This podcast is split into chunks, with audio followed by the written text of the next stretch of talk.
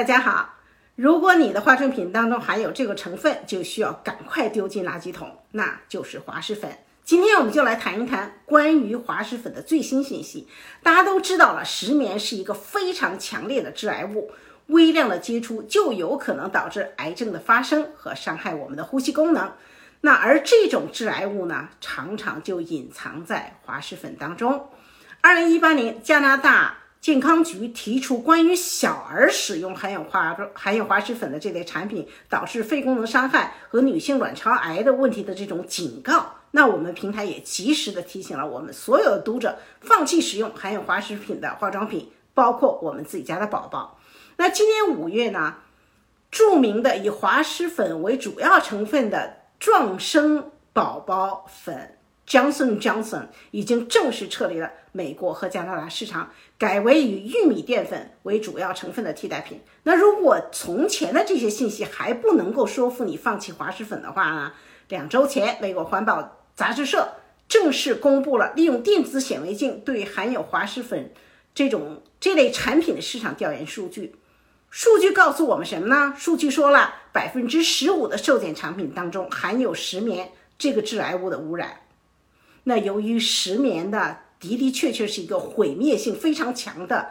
这种呃怎么说致癌物吧，微量的接触便可能导致我们肺部功能的异常和肿瘤的发生。而作为消费者，我们真的没有办法判断出哪个产品有污染，哪个没有。那么监控机构呢，它落后的检验方式也不能够保证我们的安全，还不如完全彻底的放弃所有含有。啊，滑石品的产品迫使商家来改用天然的替代成分。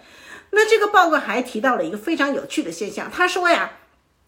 自从我们禁用或者是生产石棉产品之后呢，男性的胸膜间皮瘤的发病率大大降低了，而女性的胸膜间皮瘤的发病率却常年保持不变。那专家们认为呢，显然女性的这种胸膜间皮瘤呢是非职业性的，就是我们平时不接触，而始终没有找到为什么。这也不能不让我们想到了，是否跟女性有使用化妆品的这个习惯有关系呢？据 EWG 报道，近三年来的调研发现，仍然有两千多种含有滑石粉的产品正在销售。那当然，这个数据呢，不仅仅是一家的数据，其实近几年来呢，一些研究机构也相继爆出了类似的调研数据。专家们认为。跟液体化妆品、液体形式化妆品相比呢，散粉的形式可能危害性更大，但是并没有告诉我们液体或者是其他形式的石棉污染的这类产品就一定是安全的。所以，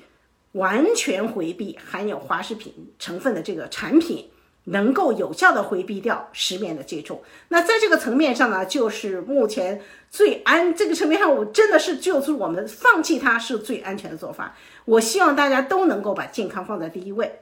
在此，我还想特别提醒一下家长朋友们，除了避免给宝宝使用含有香精的产品外呢，还需要检查一下你们宝宝使用的产品当中，包括玩具化妆品当当中呢，有没有滑石粉这个成分。只有我们大家都不买，才能够真正阻止这类产品的销售。那更重要的责任呢，还在于保证我们下一代不再受这类产品的危害。好了，今天的内容就跟大家分享到这儿，谢谢大家收听，下周咱们再会。